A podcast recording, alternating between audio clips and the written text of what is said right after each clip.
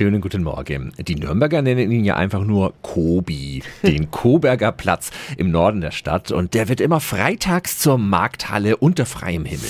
365 Dinge, die Sie in Franken erleben müssen. Auch morgen bieten dort wieder Landwirte und Selbsterzeuger ihre Waren an. Obst und Gemüse aus dem Knoblauchsland, Fleisch und Wurst aus eigener Schlachtung, Milch oder Eier, das kennen wir. Aber es gibt dort auch Eis. Martin Fahler vom Werzinger Hof im Kreis Roth hat mittlerweile 18 verschiedene Sorten Weihnachtseis im Angebot.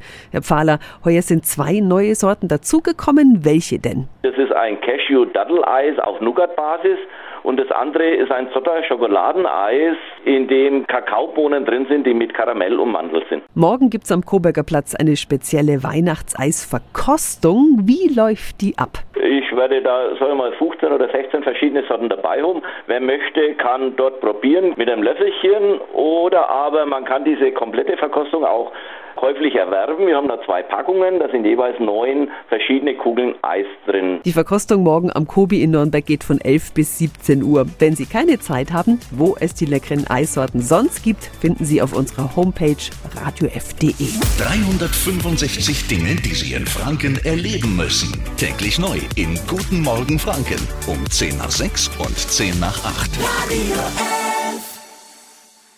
Die heutige Episode wurde präsentiert von Obst Kraus. Ihr wünscht euch leckeres, frisches Obst an eurem Arbeitsplatz? Obst Kraus liefert in Nürnberg, Fürth und Erlangen. Obst-Kraus.de